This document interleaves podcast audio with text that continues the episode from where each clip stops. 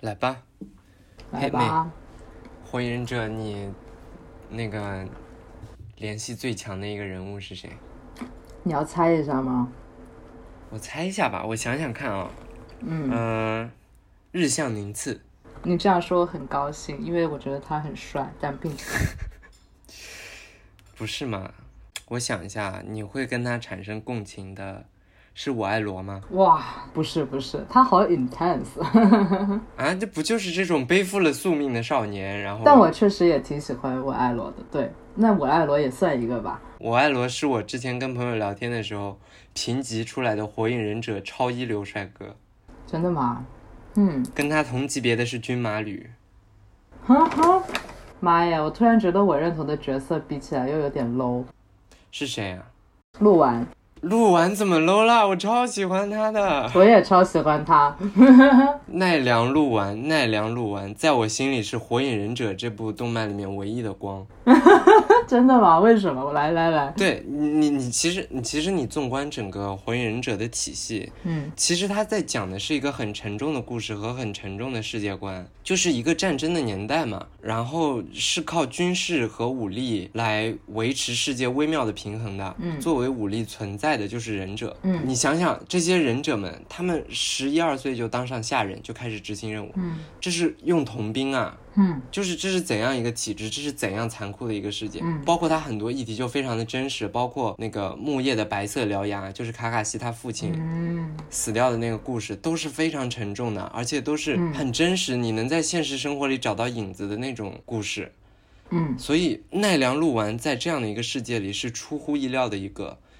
一是和平主义者，二是智商超高，三是一个非常可靠的人。他太可靠了，他是这不就是我想要成为的样子吗？ OK OK，没想到你是想成为这种，我以为你想成为那种呃 Go Beyond the Call of Duty 的那种那种超继承了世界的使命的少年什么的。真没有，我就是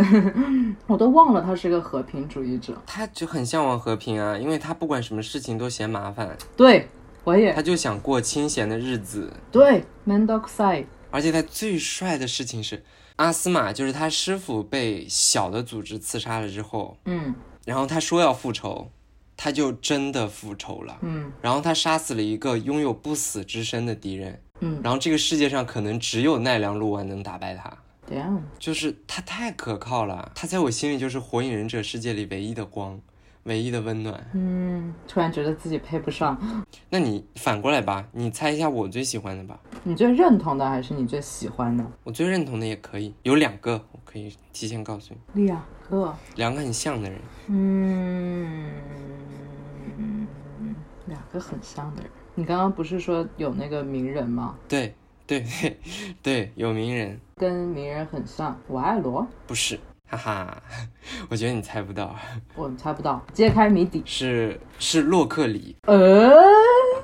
真的？真的啊为什么？真的，我超喜欢他的，他是我火影忍者里最喜欢的人物。但是你是喜欢他，还是觉得你像他？而且觉得自己跟他很像，他代表了我的一个方面，嗯，就是努力，不断的努力，然后甚至觉得自己靠努力可以超越天才。嗯我觉得这就是我的人生观，就是因为你也知道，就是我出身背景也不是很好，然后嗯又天生又是性少数，然后我就觉得我能够得到的一些东西是需要付出别人好几倍的努力的，然后我也确实付出了好几倍的努力，嗯然后我当时看洛克里的时候，有一次就是实在看不下去了，就是他和我爱罗那一战的时候，嗯，实在看不下去了，把视频暂停了，趴在桌子上哭哭了一场，然后哭完之后继续看。哦，我太喜欢他了，就是完全代表我的人生观，就是先天的一切并不能证明什么。嗯如果说有什么天才是真实存在的话，有什么天赋是真正重要的话，就是努力，努力的天才才是真正的天才，努力的天赋才是唯一的天赋。哇，听得我起鸡皮。就是他跟名人，就是名人也是这种人呀，就是一开始是超级吊车尾，就很菜。嗯就我甚至高中的学习成绩就是这样的，我刚进去的时候七百九十九个人，我最差考过七百三十名，哇，但是最后我是我们学校最好的班级毕业的，嗯就是这种感觉，就是不断的努力。然后我在高中的时候就是必须要和自己做斗争，然后跟抑郁情绪做斗争，然后才能、嗯才能获得一些进步。然后就觉得那个感觉很像，嗯就是别人一遍就能学会的东西，我就要用两千个引分身去学，我要花更多的时间，嗯，耗费更大的精力把这件事情做到。我太喜欢他们了，哈哈有意思，而且他们证明了这是做得到的，嗯靠努力是可以超越天才的。 ，nice，yeah，虽然漩涡鸣人也算是一种天才啦，毕竟，其实他挺天才的，对对对他是还是有主角光环，对，有一个简单的观察就是漩涡鸣人从来没有输过。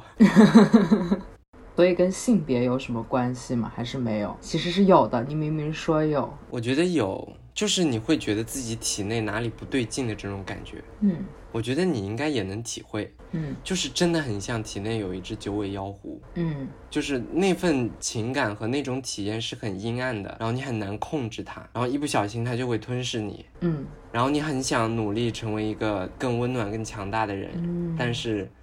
又有什么东西在把你往后拉那种感觉？嗯，就是鸣人体内的九尾妖狐的感觉嘛。对，嗯，我在想，我好像以前，尤其看《火影》那个年纪的时候，就好像没有觉得体内住着什么，就可能就是单纯的觉得自己是男生。嗯，那真的挺奈良鹿丸的，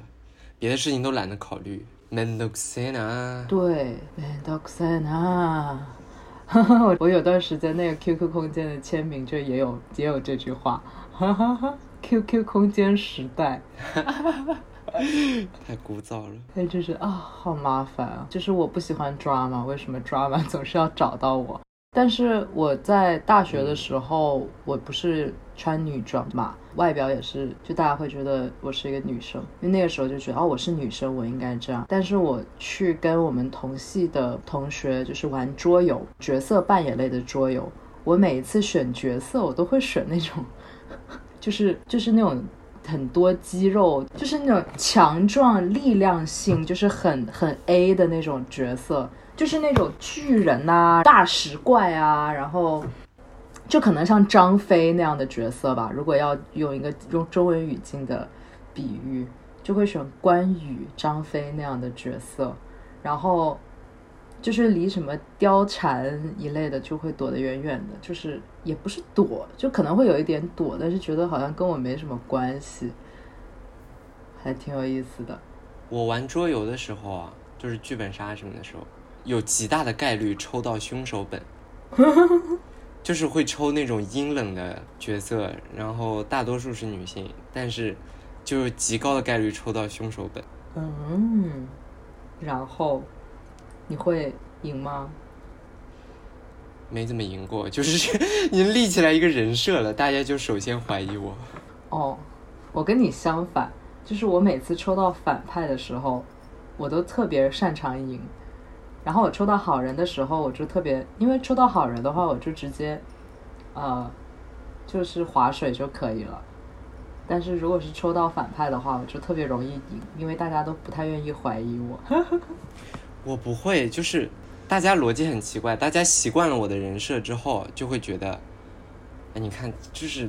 他分析的这么到位，然后理论版本又跟这两个人不一样，所以，所以莫兰是很有可能是凶手。哎呦，就是只要我展开全力开始分析，建立一套假的理论的时候，就会被人怀疑，就很奇妙。糟糕我觉得跟我人设有关系。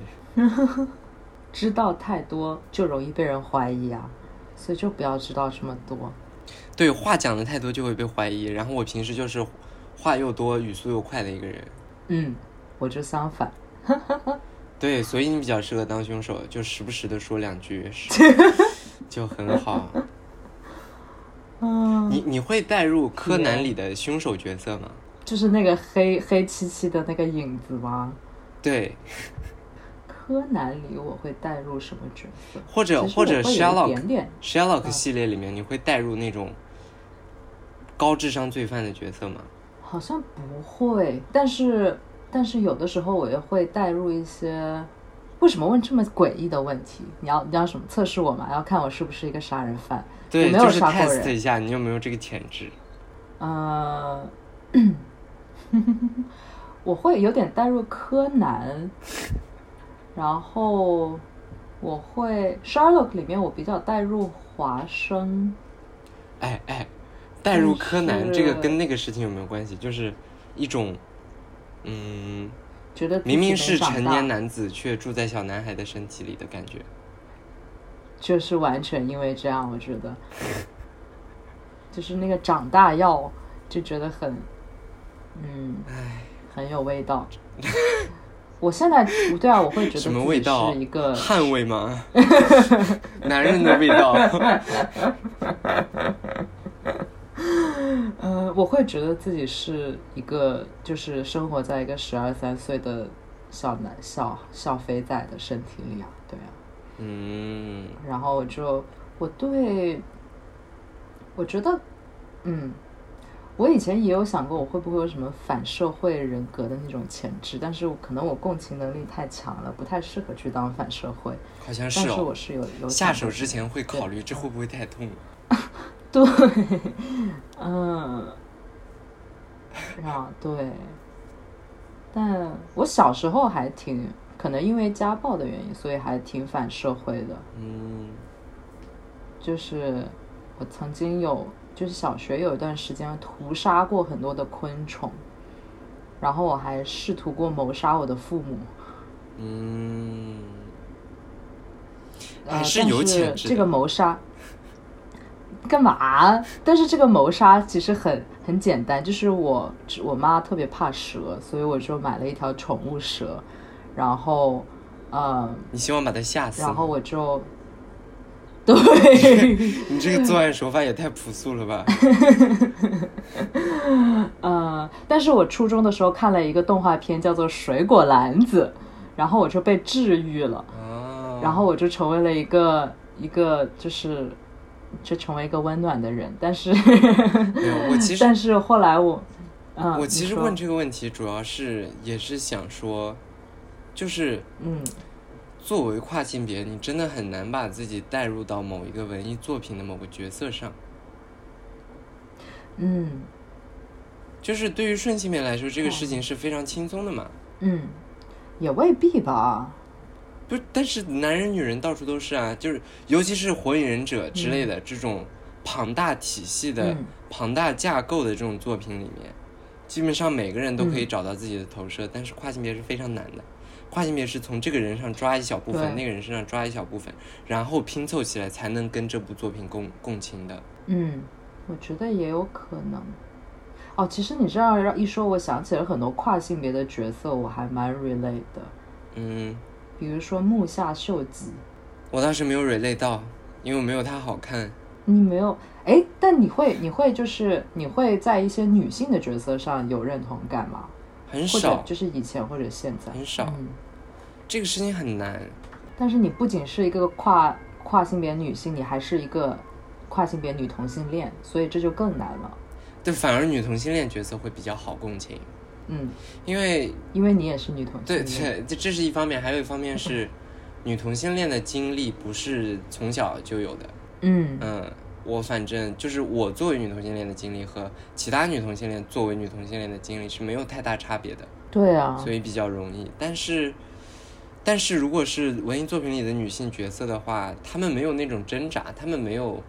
接纳自己女性嗯身份这个过程，她们就是理所当然的就拥有了。然后在我眼里，就像是一种我很想拥有的特权，我很羡慕。嗯。哦，对，而且其实很多优秀文学作品里，女性对她的女性身份，不仅是她不是想要去得到这个女性身份，而是说她被赋予了这个女性身份，她要怎么去应对，甚至是去排斥它，对，是去挑还有一战方它面，的。还有一方面就是嗯大多数文艺作品里面，对尤其是比较早，二零一零年以前的吧，两千年以前，保守一点说，嗯，他对女性角色的塑造就是非常糟糕的。对我我就是我，连我都讨厌的女性角色，我怎么会代入呢？你就对，像《火影忍者》里，你真正拿得出手、你能看的女性角色能有几个呢？都不太舒服。一纲手吧，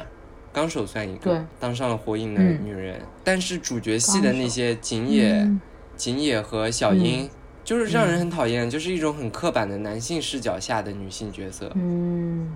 我初恋一直觉得我是雏田，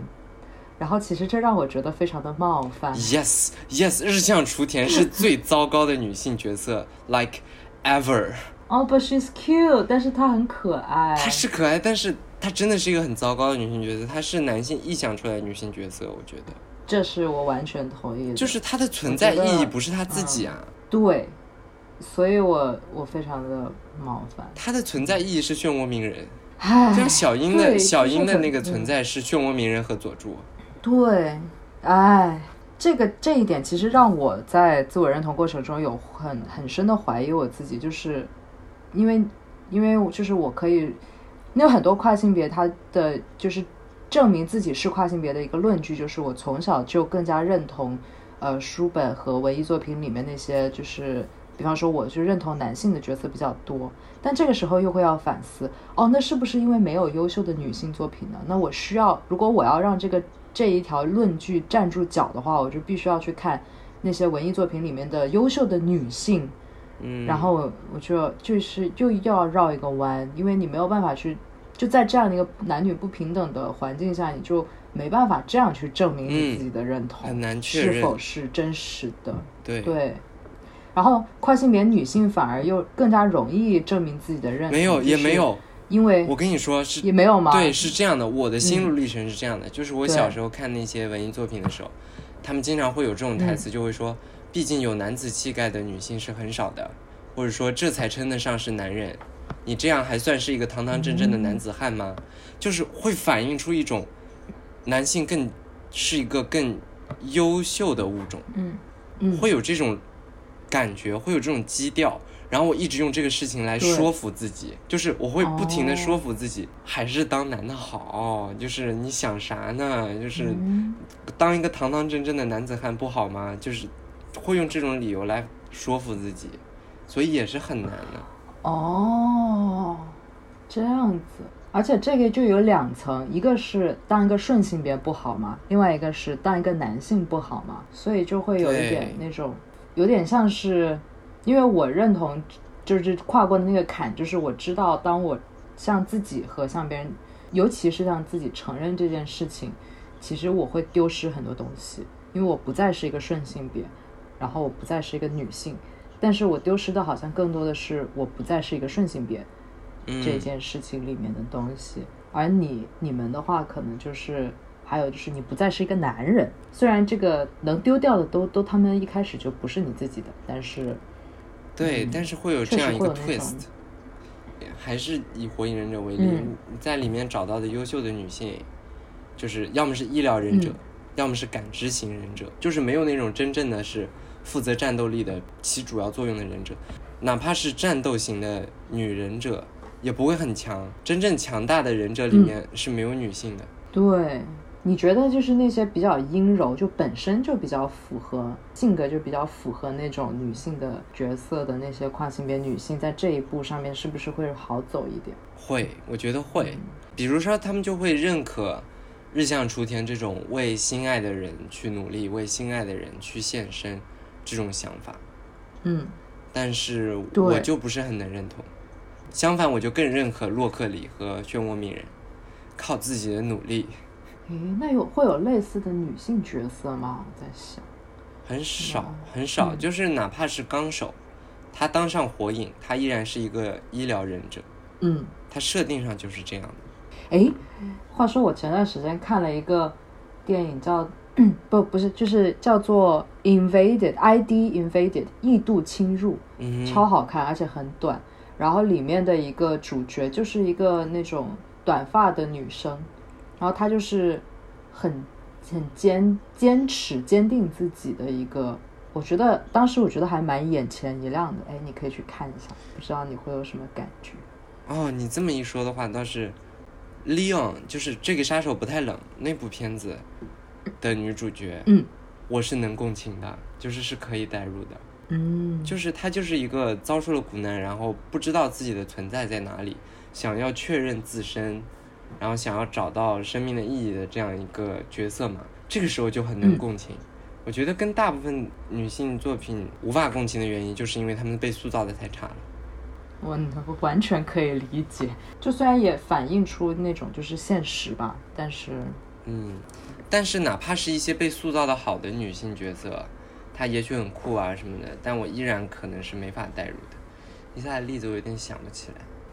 就可能是《指环王》的那个大法师吧，嗯， 《指环王》的大法师是女性嘛，她就是很厉害、很温柔、很强大、很坚定，塑造的很好啊，但是嗯我也没法共情，因为他们没有跟自身的存在做挣扎的那个过程，所以这是我另一个特别想说的，就是我觉得很多跨性别，嗯，在群体里你可以观察到他们对于政治、历史、宗教、哲学这种话题展现出了比顺性、嗯对顺性别更强的兴趣，我觉得跟这件事是嗯有关系的，就是因为这些话题、这些知识性的东西，它是没有性别的，所以你跟这些东西反而更能共情。对我，我们上次就我上次聊很久，那次就聊这个，我就其实很多时候我就跟机器人，就是 AI 的角色特别特别可以共情， 但但也不是每个 AI，我觉得就是比方说那个人工智能那个电影里面嘛，嗯不是有一个男妓叫 Gigolo Joe，就是蜘蛛老演的那个，就是我就会跟他共情，或者在嗯他身上发生一个认同。呃，但是在那个小男孩身上反而又没那么强的认同，因为好像他对他自己的存在没有质疑嗯过，没有那种没有质疑，他就是爱他的妈妈。嗯，然后我就非常不能理解爱妈妈这件事情。那你还是有潜质嗯的。这是呃 什么乱七八糟的？什么的潜质？嗯一个 callback，经典的喜剧手法。嗯好 烦。没有，所以我觉得就是跨境美反而会更愿意去阅读一些《牧羊少年比奇较幻之变态旅的》东啊。西。哦呀，那个我也蛮蛮能够认彷徨少年时啊，嗯这些好像小事情你就更能跟他共情，因为对因为他就是在认知自己的路上在走，他就是一个单纯的人，他是没有性别符号的。对，然后你再深挖下去，你就开始看别的一些哲学作家的作品，或者是一些宗教言论，或者是一些历史书籍。你看的时候，你就会能比看热播剧有更强的共情，嗯因为他们都没有性别嘛。因为在讲存在主义的时候，萨特啊、海德格尔啊，他们在讲这些事情的时候，是以人为出发点的。其实对我觉得，因为因为主流的很多文艺作品，它里面就是有性别的角色，很多时候它是脸谱化的。一个优秀的作品，我觉得它应该是去挑战那些社会上已经形成的刻板化的一些所谓的角色，无论是跟性别相关还是跟阶级相关，我觉得应该是去挑战和去，就像你刚刚说的，就是我们一直在聊的一个人角色的成长，就是他在对于自身存在的一个反思，这些这件事情上面经历的一个旅途就很重要。但是如果你在一个一个作品里面，它就是一些脸谱化的角色之间的一些交互的话，那样的东西就是，就我就也挺难认同或者共情，就只能这里拿一片，那里拿一片。但我又觉得这个未必是跨性别专属的东西，可能也对有对不少对顺对性别。就是对女性就啊，或者嗯是质疑刻板印象的男性啊，大家都会有。只不过我觉得在跨性别群体这个是会更甚一点。对，我觉得是任何在就是任何质疑自己的存在的人，而且这个我觉得跟任何意义上的少数群体，就是你本身不符合社会，就是在我们从小呃耳濡目染的潜移默化的那一套所谓的社会文化造造出来的刻板印象不一样的任何人，我觉得都更容易啊。就我怀疑，像比方说残障的群体啊，女性的群体啊，可能他们都会，因为因为你才会有那个问题。就如果你嗯一切都符合社会主流的期待的话，你是不会有那个问题的。就最开始的那个就你质嗯不会去疑就不存在 了。对，就是然后这个质疑就是我他妈到底是出了什么问题 对我是什么？ ？like，就是对我是什么？为什么我不一样？嗯，嗯，有意思。你看，我们从《火影忍者》聊到了这么深的话题，你要夸一下自己嘛。我要夸自己嘛？奈良我鹿夸丸我小们天俩才。哇，嘿嘿，开心。其实我想到之前有哪个导演，我忘了他是《波西米亚狂想曲》的导演还是《Call Me by Your Name》的，他之前就就是遭到过质疑，就是我也忘了他名字了，具体的对话内容我也忘了，但是大概意思就是对方质疑你为什么要用这么 queer 的角度，这么 homosexual 的角度来讲这个电影，来讲这个故事？那我们这些异性恋好像不是非常能够理解，不是能够很好的去代入。那个导演就说，就是数十年、数百年以来，人类创造的所有文艺作品都是以顺性别异性恋为主导的这种叙事方式，然后也是非常男尊女卑的方叙述方式。我们这些边缘群体既然已经这么多年来都用一种弯曲的方式在理解这些片子，现在换到你们，为什么你们就不可以？对呀、我当时啊为觉什得，么？当时他觉妈得的说的说到心坎儿上，就听得很爽，就是真的是这样啊。嗯，真的是这样，就是，嗯，已经无力吐槽，但是就是这样。嗯，但是能够突破这种框架去讲故事的作品，又是非常非常少的。就嗯算有的话，它的话题也很有限。我其实小时候也经常会，比方说会在《断背山》，还有像《我爱你西蒙》等等这样的电影，我也会会找到一种认同感，但是这种认同感未必是单单的跟对于某个角色的认同感，而是可能对于一些影片或者一些作品它呈现出来的一个世界观会有认同感。因为我想到《断背山》，其实很多人他会抨击，虽然你拍的是一个同性的爱情故事，但是你并不是，你没有真正的去表现出同性恋者面对的那些社会的歧视，你只是提到了，就是它还是一个单纯的爱情故事，就你没有去进行一个社会的反思，或者说我们应该怎么做一类的。然后我也我也赞同，就是他拍这个影片可能没有说，就他还是一个美学的价值和一个他想表达这个画面啊，想表达这个故事，而不是说做一个政治的一个叙述或者手段。但同时我又觉得那种单纯的，它就是两个人之间的感情，然后有两个人之间产生连接和互动 Yes 和情欲的过程。对，就我又会对这个东西产生非常强烈的共鸣。爱就是两个人之间的这种连接和爱，或者甚至多个人之间的连接和爱，它不是为了去符合某一种被社会允许或者不允对许我的嗯叙我也述。一直是这么觉得。我觉得你想要拍一个能够反映某个群体生存现状的片子，OK，没有问题，我也很支持，当然是嗯好事。但是如果有一些片子想要单纯的讲两个人类个体之间的感情故事的话，你似乎没有对必要要求他去反映那些社会难题。而且我觉得《断背山》其实反映的挺好的，它有两句台词我到现在都记得。啊哈，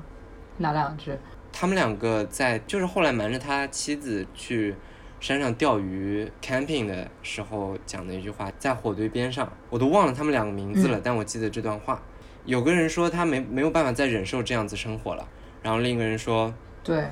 If you're gonna live, you're gonna have to ride it。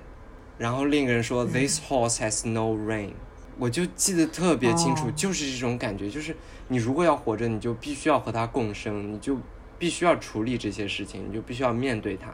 但是对你要驯服的这匹马是没有缰绳的。啊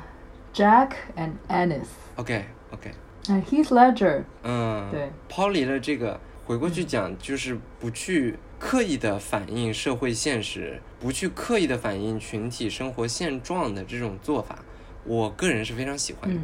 你这样才真是 equal 了嘛？你没嗯你没有区别对待同性恋和异性恋，你没有区别对待顺性别和跨性别。虽然暂时还没有看见嗯不区别对待顺性别和跨性别的片子，但是《Call Me by Your Name》嗯我就很喜欢。嗯哼，因为它就是一个绝美的夏日恋情 嘛，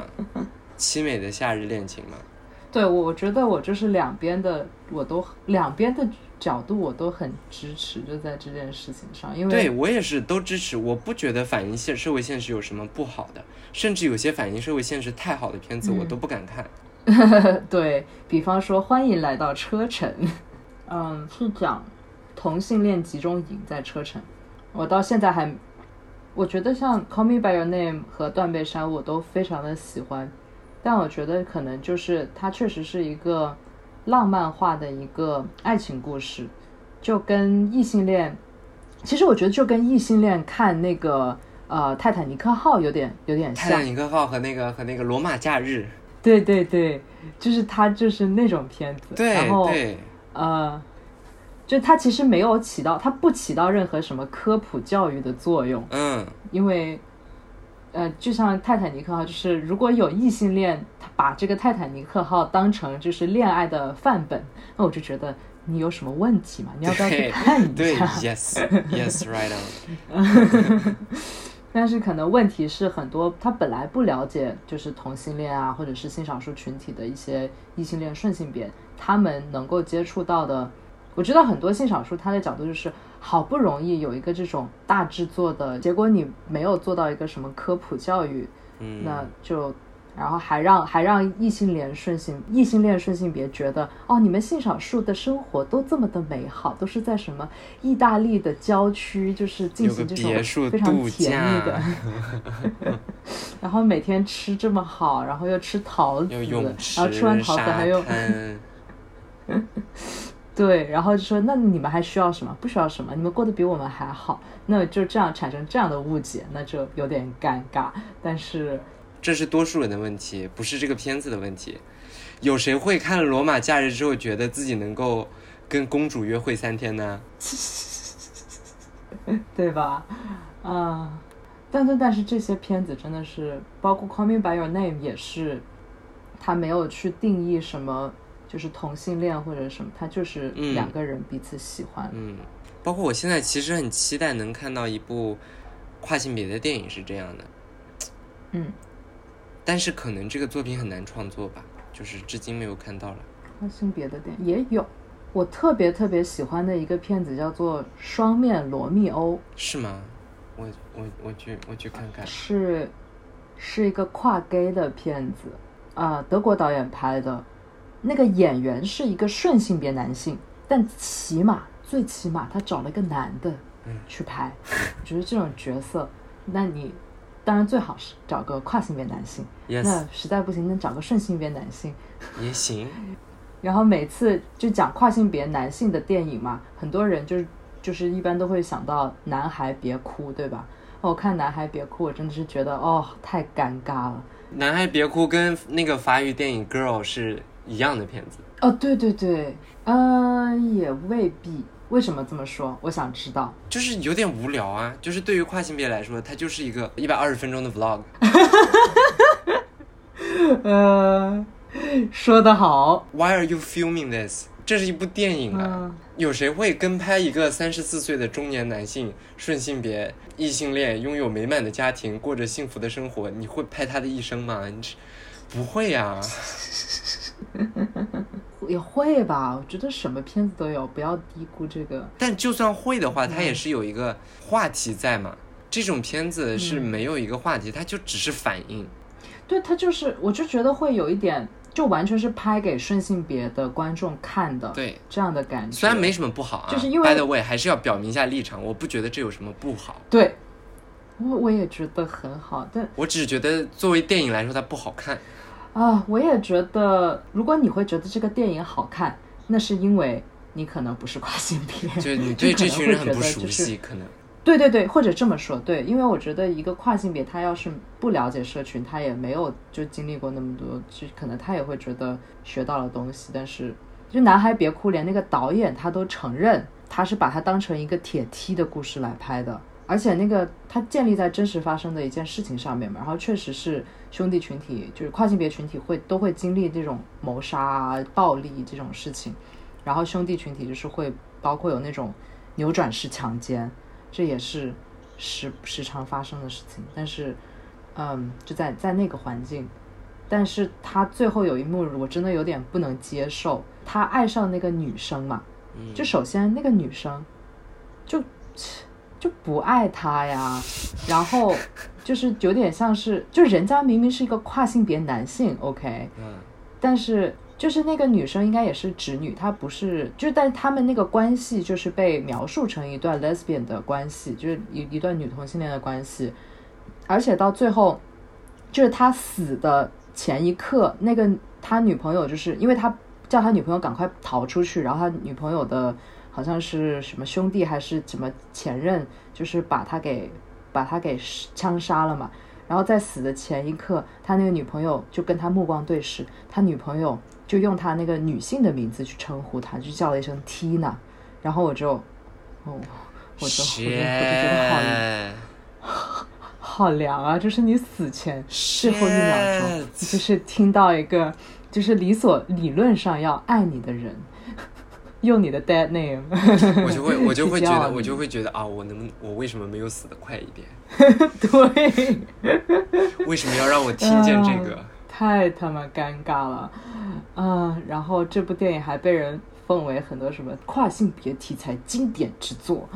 啊！然后 OK，看了这部电影，顺性别的朋友们，你终于能够理解为什么我们说跨性别有的时候会被谋杀，以及我们面对一些社会问题了吗？好的，然后顺性别就说好的好的，然后就开始说哦，你是不是更加希望我们用你真实的名字去称呼你呢？就是既然你要反应，好歹反反应到位，对吧？对对对，所以我哎，然后 girl 那个电影也是，我特别不喜欢，是因为他已经这么幸运了，对他天生就长得很好 看，然后他家里人很支持他，然后他经济条件也还不错，有专业的医疗团队给他负责这个事情，为什么你还要表现的这么？ungrateful，对，那又是另外一个极端的描述。虽然我觉得也符合很多人吧，就是符合，它一定是符合的，因为焦虑感就是有这么强，嗯、但只是你表现出来的方式不对，嗯、它不是这样的。我觉得那部片子，again，我是觉得符合很多人的，就是他拍的方式也没有办法能让那些本身就不理解这件事情的人去理解性别焦虑。嗯，我觉得是这样，因为我。然后也没有反映出大多数跨性别女性到底是过的是什么样的生活。虽然也难得有一个电影里面的跨性别女性不是性工作者。哎 yes。By the way，我以前很容易跟性工作者共 情，我也不嗯知道为什么，我到现在没有想明白为什么。明明我自己也不是因为跨性别吗？我也不知道啊，不是，就是不一定那个妓女角色不一定是跨性别。就无所谓，他是什么性别都可以，不管他是哦 call girl 还是 money boy 都没有问题。我就是很容易跟他们共情，我也很容易跟他们共情。我们可能不是同一种共 情， 对我就是说，对，应该不是同一种共情，因为我容易跟他们共情，是因为 I'm a 哎 slut，OK，I'm、okay? a real slut，not your type of。Oh, I'm a slut. I'm wearing a dress that shows my shoulders. 嗯。你在讽刺我吗？我今天穿了个露肩， 对，有一些人撕了就是哦，我今天穿的这个裙子，你看是把肩膀都露出来了，我是一个荡妇。然后我说 OK，好的，如果你说是的话，那就是吧。就是没有想到有些人穿着雪碧的文化衫，穿的吊儿郎当的，拖了个拖鞋，其实才是真正的撕拉。没有想到还有人愿意跟我上床，是吧？不用，不要再继续互相吐槽了，这不是一个 roast。呃，这段剪掉，这段剪掉。 就是我，我觉得我跟他们共情，可能是因为就是一种身不由己的感觉和自己的身体不属于自己的感觉吧。是他们的嗯苦难和境遇让我觉得有共情，嗯、而且大多数妓女角色 deep down 大多数并不是 slut 吧。这是非常有道理的一点。嗯。你有有例子吗？就比方说什么妓女角色，就比如 Shameless，伊恩对伊恩 Gallagher，他有段时间不是去当过 Money Boy 吗？然后他以前的好朋友 Manny，、嗯、他当上救生员之后，在酒店里遇到了 Manny，Manny 那个时候在当 Call Girl，然后他当时就是对 Manny 表示理解，Manny 就是看见他之后就变得非常有攻击性嘛，非常的不安，然后他就说你没有资格评论我，就是快闭嘴什么的。但其实伊恩什么都没有说。嗯、后来伊恩就是帮他收拾东西，嗯、然后跟他说：“I've been there, I know you。”我当时就特别感动，嗯、我觉得就是是这种共情吧。嗯，聊到现在，我突然发现，就是我能共情那种角色，就是特别惨，有就是有有着不可抗衡的命运，然后又要努力跟他做斗争的那种 人。对，我觉得跟性别无关，跟阶层有关。 OK OK fair，就是跟你你总是。总是在为经济问题担忧的状态，可能关系会更大。嗯，也有可能。但是体内有九尾狐这种感觉，就真的是跟性别身份相关的事情。对对对，嗯，录的不错啊！我靠，对，对啊！你看我们聊这些话题就特别的顺利，太好了，太好了。Anyway，、嗯、作为一个收尾的话，就是真的真的很希望能够看到更多不是专门拍给多数群体拿来当做科普的片子，就是少一点科普片，想要看到更多以性少数作为主题、作为主角和题材的真正意义上的艺术电影嗯，和其他一切文艺作品，就真的很希望看到，真的很希望看到，同意，喜欢，就难得会看见一个都会很兴奋吧，就比如那个《Gifted》，就是有过一个跨性别角色嘛，然后就是很酷，然后也然后也没有什么那种别的叙述，但是大家就只知道他是跨性别而已，在跨性别群体内部也是人气就会很高，对，嗯，因为跨性别本来就应该是这样，就是跨性别不应该是定义你这个角色的一个对属性，对它应该就是一个跨性别喜欢喝咖一个啡、基础啊设定而喜欢看已，书，对。对，一个底层设定对啊而已啊就是这样。然后包括观众其实也是嗯一样，作为跨性别的观众，嗯，你在看这些电影的时候，你也并不是想要别人怎么怎么怎么怎么反应你，怎么怎么关怀你，那个就有点 condescending 了。嗯还是希望看到好的角色和好的作品。我希望创作逻辑是嗯我想要一个这样的故事，然后这个故事嗯恰巧需要你这个身份，所以这个角色是这个嗯身份。我希望是这样的一个逻辑。因为现就是如果他完全不去反思现状，就是他因为很多像关于跨性别的片子，他可能会专注于真的是像《男孩别哭》或者是像呃二毛的那个《双面人生》吧，是吧？李二毛那个纪录片，嗯就他们讲的更多，还有翠翠丝应该也有点吧，嗯就是他会反映很多那种就生活的呃悲惨的这个嗯处境，那他可能确实反映了特别边缘化的一些社群伙伴的一个一个生活的状态，但实际上也有很多社群伙伴，他在看到，就他在面临，尤其是一些比较年轻的，就我曾经也会这样，就在你比较年轻，你知道你是跨性别了，然后那我要去对我的人生做一些选择，我要我需要能够看到未来和希望，我需要能够，就是我们为什么会在影视作品、文艺作品当中需要去寻找认同感和归属感呢？我觉得也是我们自己在建立自己身份的认同。嗯，然后去寻找一些启发，寻找我们可以成为什么样的人，我们可以把什么样的人作为一些可参照的模板和方向，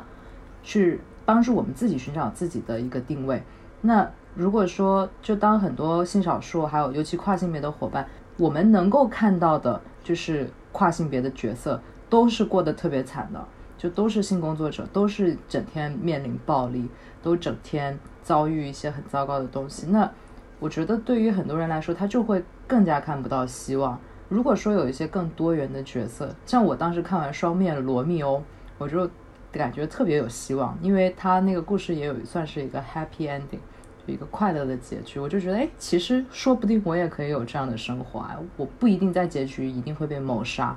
或许我可以找到就是一个让自己舒服的，呃，就是在经历各种各样的事情之后，找到一个自己舒服的生活的一个一个状态。嗯还有像《我爱你西蒙》这样的电影，嗯就是你经历一些，你确实要经历一些跟性少数身份相关的东西，但是它不是一个不可逾越的障碍。嗯然后你同时你你的身份也不仅仅是性少数，你还有很多其他的身份，你喜欢这个喜欢那个，你的想要做什么样的职业，你想要上什么样的学校，读什么专业，叭叭叭叭，人是复杂的，对，大概就是这样。好，我该看看《我爱你，西蒙》了。你已经跟我提了很多次了， 我会看的。哎，I'm，对，就是对你们你们这些拉拉应该多了解一些这个基佬电影，看看看看，改天一定看。你艾迪已经跟我推荐了很多次了。我等会儿发片源给你。好好好，感谢。不过你，不过你这么一说，我就我就突然在想啊，是不是这是不是嗯，为什么呃跨性别女性那么喜欢 J.K. 的原因？为什么？因为当你去从文文艺作品里面确立自己的时候，你去找映射的时候，你就只能看到木下秀吉这种过得比较好，然后你就会向往那样子，哦，有道理耶。对不对？对不对？我觉得是，就是动漫的动漫作品里面，我们都没有聊是哦，除了火影，但是其实动漫界，就是日本的动漫圈有很多很多优秀的跨性别女性的角色，哎，不过不过优秀的跨性别女性角色，我觉得是比较少的，更多的是非二元的一些人，就是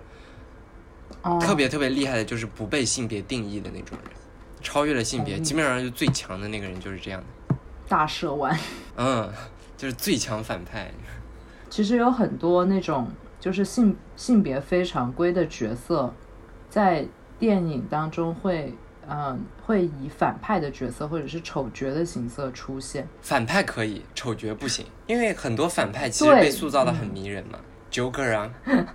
但是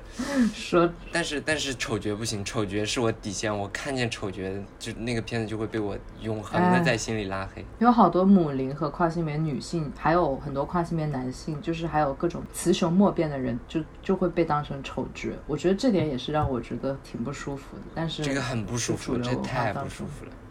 太讨厌了。对，不过近年来的作品都嗯没有了，近年来感觉大家能够 appreciate 那更多的是想要 appreciate 那种超越性别的美感。嗯，就他们在塑造那个角色的时候，也没有想到跨性别什么什么什么这些这一说，但是他们就是那么做了。嗯，我觉得这样的创作逻辑就会出现好作品。我觉得比起角色是什么身份这种这种数量上的多元，我觉得还是理念上的那种，就是差异性，但是彼此尊重、接纳、理解这样的一种理念上的多元，我才是最吸引我的。对，就是嗯一个真正的和谐的状态，而不是表现出来的关切。生命的大和谐，你知道这个梗吗？感觉是一个反派宣言。不，这是一个 OK OK 啊这个 OK，I、录 don't 下来 wanna know。就这里做一个收尾，就是嗯麻烦各位听众再等一下，我们还没有找到一个我们能够驾驭的、比较合适的、更正经、严肃一点的议题，所以准备录一期支线，拖一下更这样。但是如果大家更喜欢听支线的话，我觉得以后我很想把主线抛弃掉。对我们最近已经尝试的是月经的议题，然后性呃那个性别扭转治疗学校的议题，我们都找了嘉宾了，也聊了，然后就发现 呵呵有些东西有点难聊，对我们来说比较有挑战性。嗯，就是这个事情比我们想象的要困难。就因为确实，其实跨性别社群面面临的东西很复杂嘛，然后社群也很复杂、很多元，有一些议题可能需要被讨论，嗯，但是在我们成长到能够驾驭这些话题之前，还是先触碰一些轻松一点的话题。对，毕竟也是两个社畜， Yes，就是业余时间还是，就是也希望我们做的也开心，大家听的也开心，嗯，总之就这样，拜拜。拜拜，录完了。